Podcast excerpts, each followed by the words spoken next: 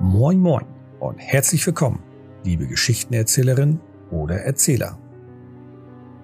Thorsten hier mit der ersten Folge von Dämmergrau. In dieser Folge stelle ich mich vor und erläutere, was mein Ziel mit diesem Podcast ist. Zudem erzähle ich dir meine Sichtweise über die Rolle des Spielleiters bzw. Erzählers in einer Pen-and-Paper-Runde. Viel Spaß!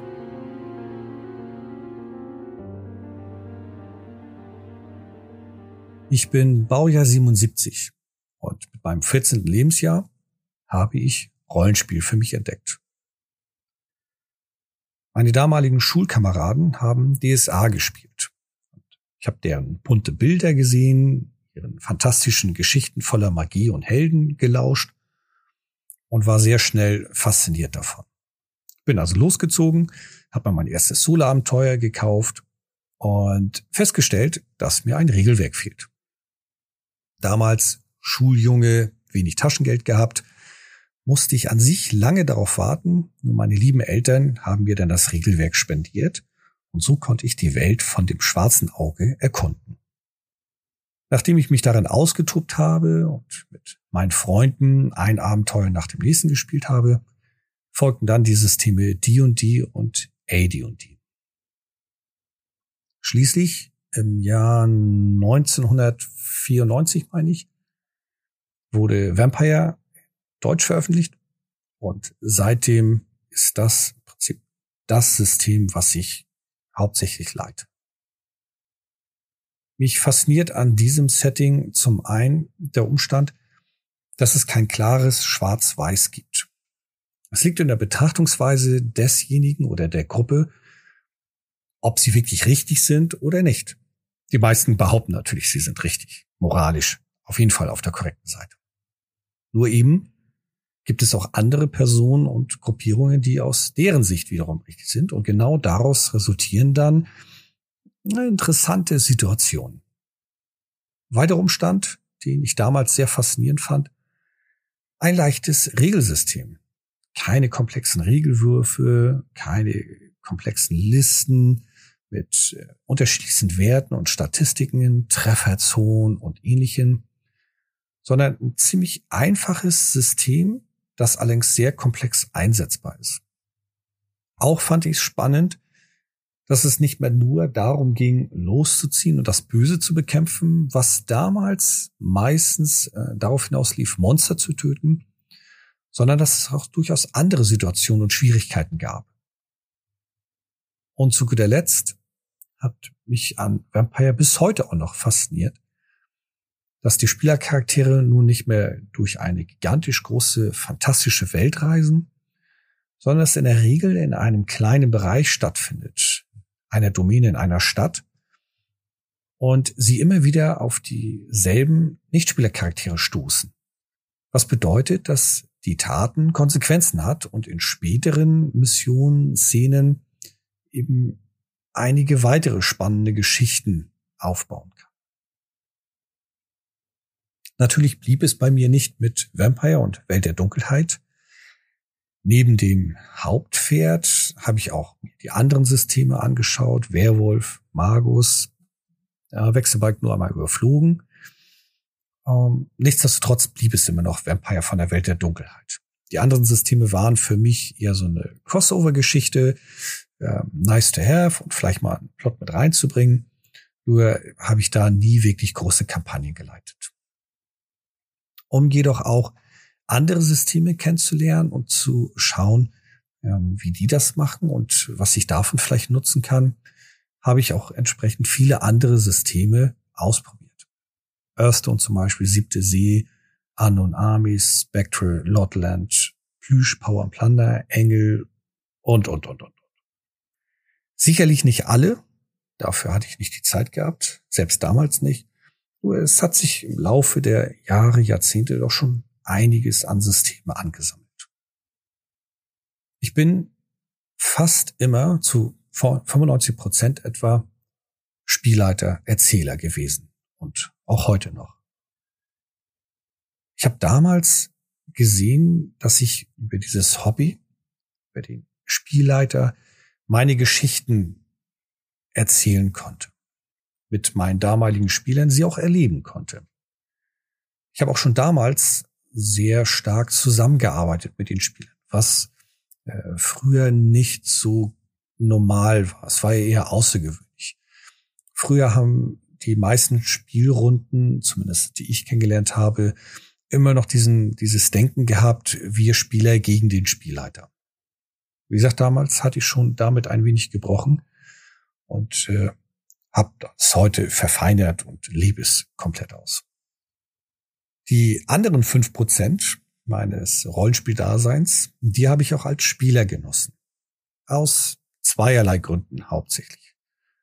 Zum einen, um die Erfahrung zu machen, wie es sich anfühlt, als Spieler Abenteuer zu erleben und wie die ganze Geschichte aus der Spielersicht es sich anfühlt, anhört, es wirkt, als auch um andere Spielleiter mal kennenzulernen und zu erfahren, wie sie leiten. Halt Erfahrungsaustausch. Bei einigen konnte ich sehr viel mitnehmen, bei anderen eher weniger oder konnte für mich feststellen, ah, so wie ich es bisher gemacht habe, ist es doch gut, weil so wie ich es da erlebt habe, fand ich das eher schlecht. Dieser Austausch, den finde ich sehr, sehr wichtig, um sich zu erweitern, um immer wieder Neuerungen kennenzulernen, um halt weiter mehrere spannende Geschichten erzählen zu können. Und hiermit möchte ich auf meine Motivation für diesen Podcast eingehen. Damals hatten wir nicht das Medium Internet gehabt. Das war gerade im Kommen.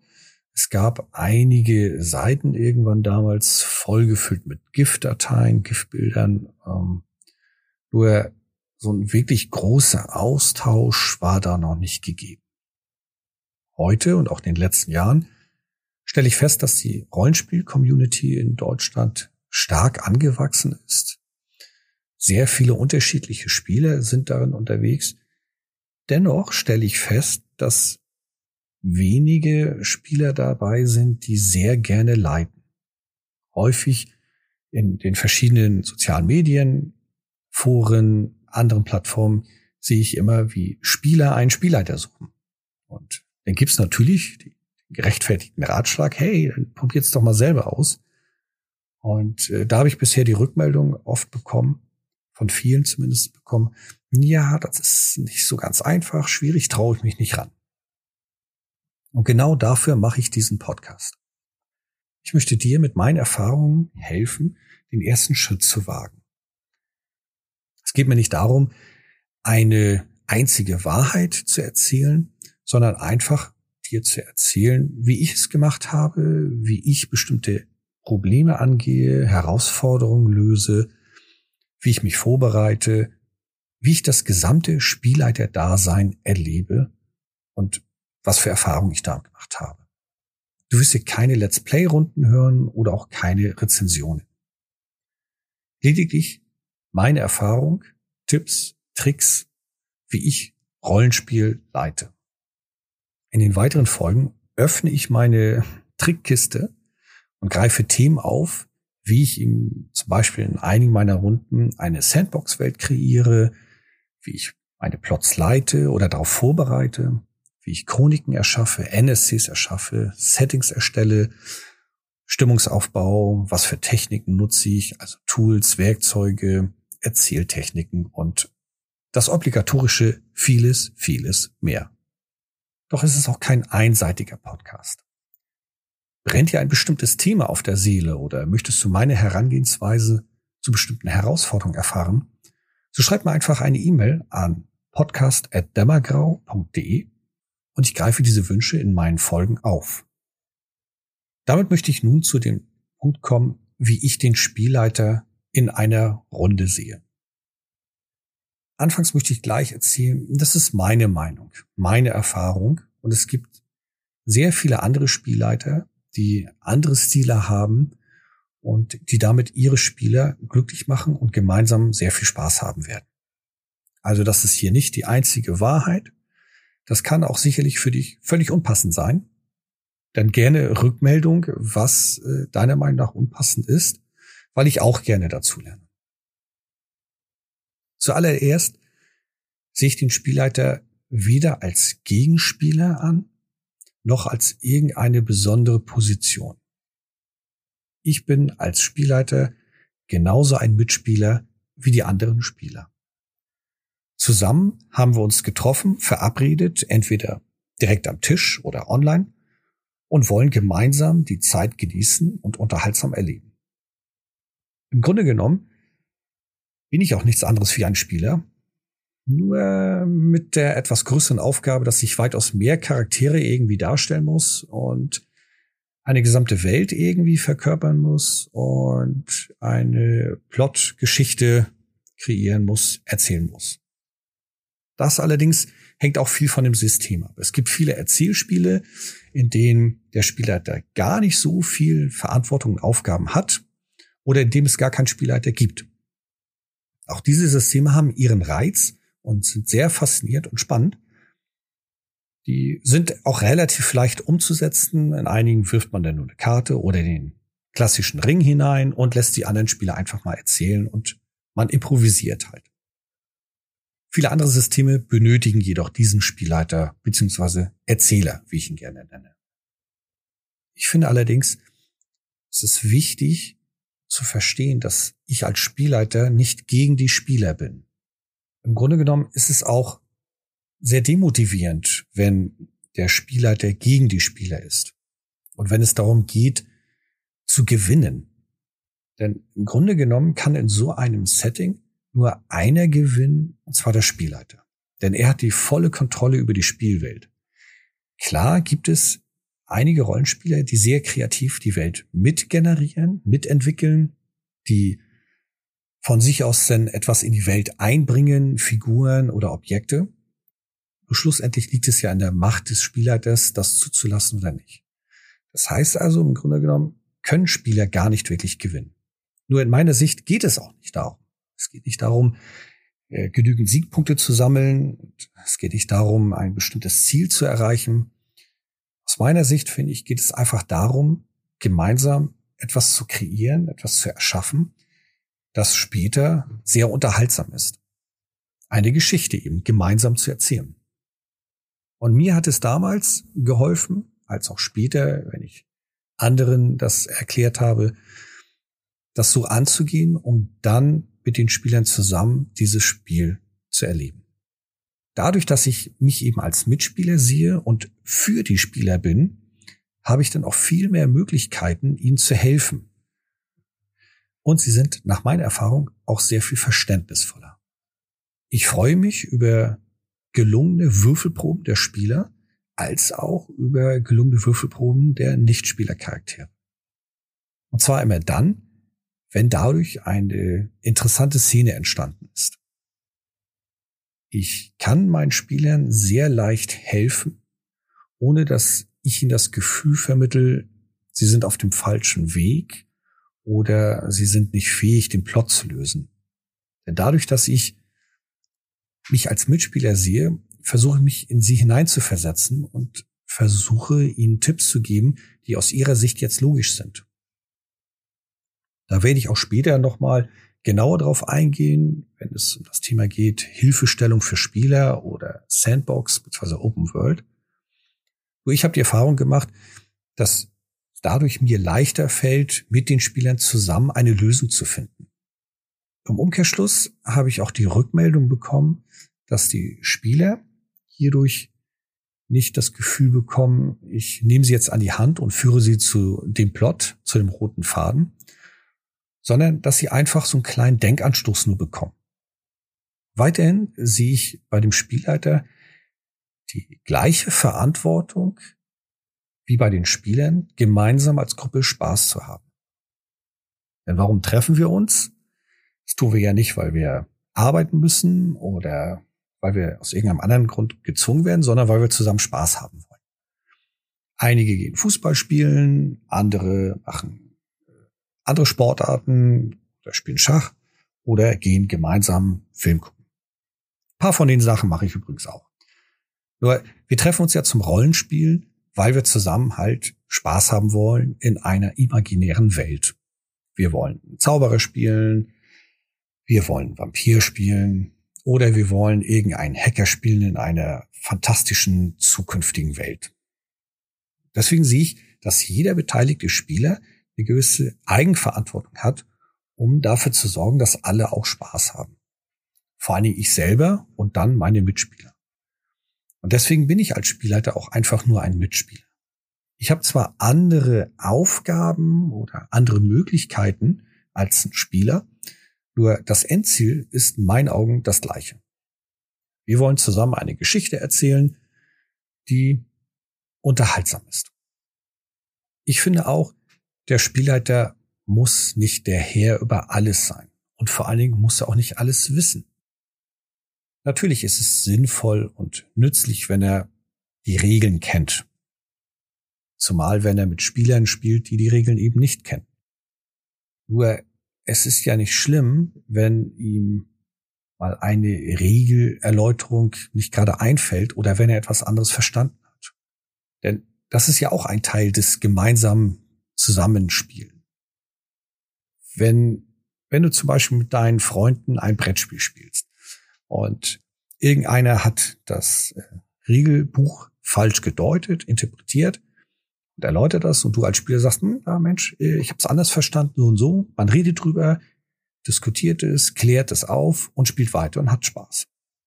Warum nicht auch beim Rollenspiel? Wo steht es geschrieben oder warum ist bei einigen diese Idee, dieses, diese Erwartung da, dass der Spielleiter alles wissen muss?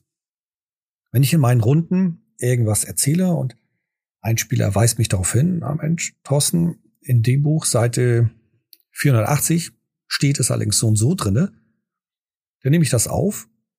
Entweder lese ich es direkt nach oder äh, entscheide mich einfach dafür, wie der Spieler es gesagt hat, in der Szene und setze es dann um. Oder man redet zum Schluss nochmal darüber, am Ende der Sitzung. Ich finde, es ist nicht wichtig, dass ein Spielleiter alle Regeln auswendig kennen muss. Die Basics, ja, das ist schon ganz gut, damit der Spielfluss nicht zu oft ins, äh, ins Ruckeln kommt, ins, ins Stottern kommt. Nur, hey, man, jeder ist Mensch und äh, auch ein Spieler, der darf Fehler machen und sich auch mal irren. Es ist ein Spiel, wir wollen Spaß haben. Hey,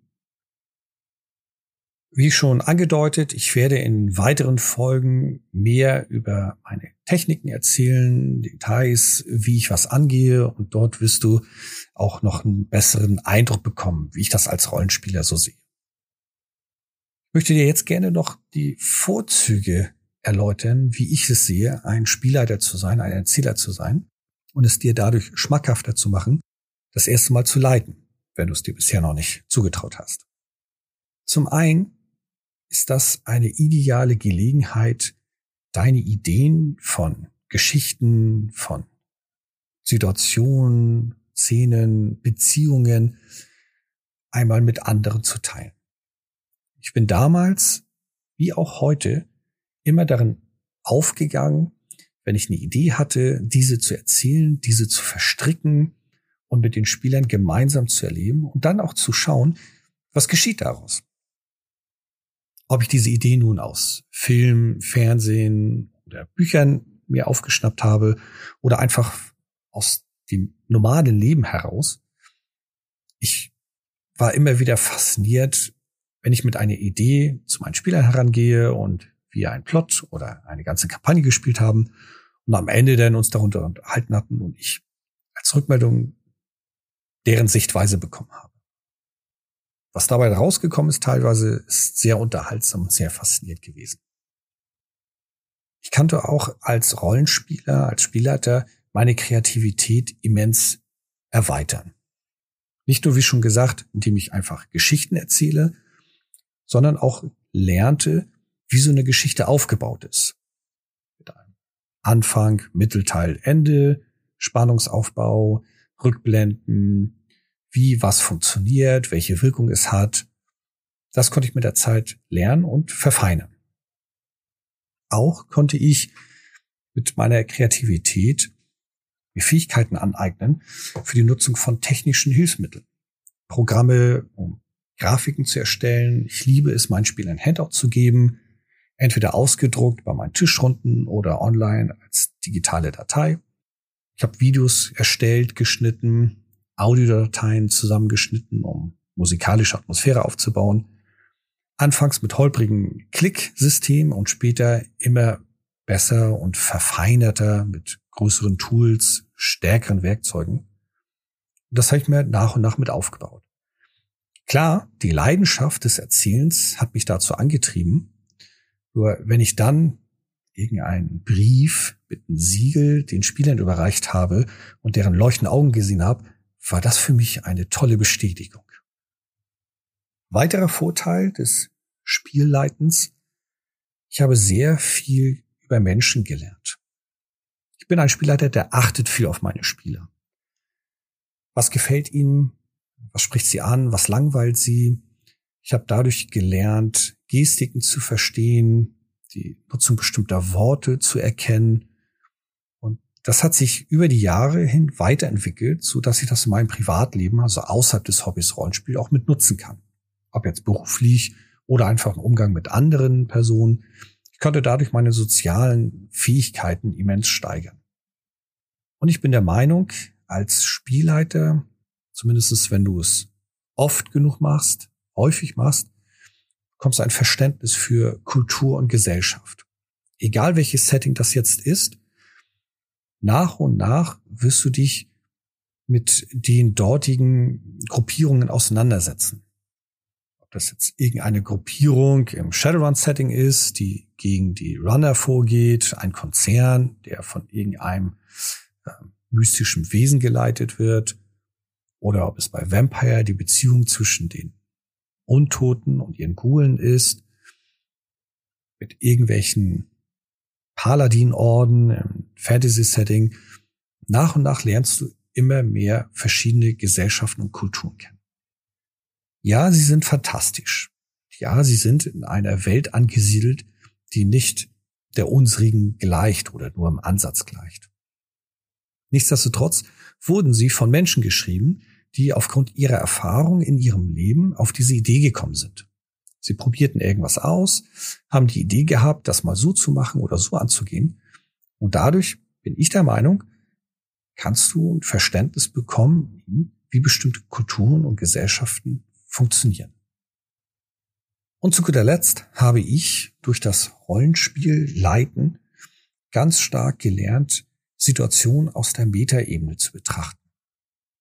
Das finde ich auch sehr nützlich außerhalb des Hobbys, um in Stresssituationen runterzukommen, um eher eine verstandkontrollierte Entscheidung zu treffen, als einfach aus dem Bauch heraus. Wie stellt sich das im Rollenspiel dar? Es ist eine Situation, in der Spieler mit einem NSC zum Beispiel interagieren und versuchen, die Herausforderung zu lösen. Ob jetzt im Kampf, einer Debatte, irgendeine Intrige, was auch immer.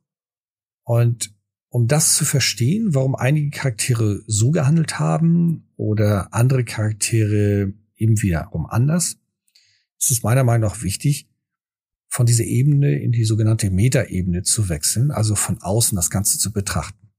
Dadurch habe ich gelernt zu verstehen, warum ich als Spielleiter so reagiert habe, was daran positiv war, was daran negativ gewesen war und habe eben das immer mehr verfeinert. Das konnte ich dann später auch umsetzen in meinem privaten Bereich und beruflichen Bereich. Herzlichen Dank fürs Zuhören.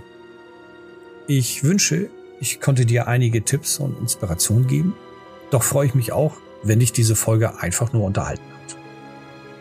Feedback und Kritik kannst du mir gerne per E-Mail an podcast.dämmergrau.de senden, als auch Wünsche zu bestimmten Themen oder Fragen. Viel Spaß beim Leiten und bis zur nächsten Folge. Tschüss und ciao.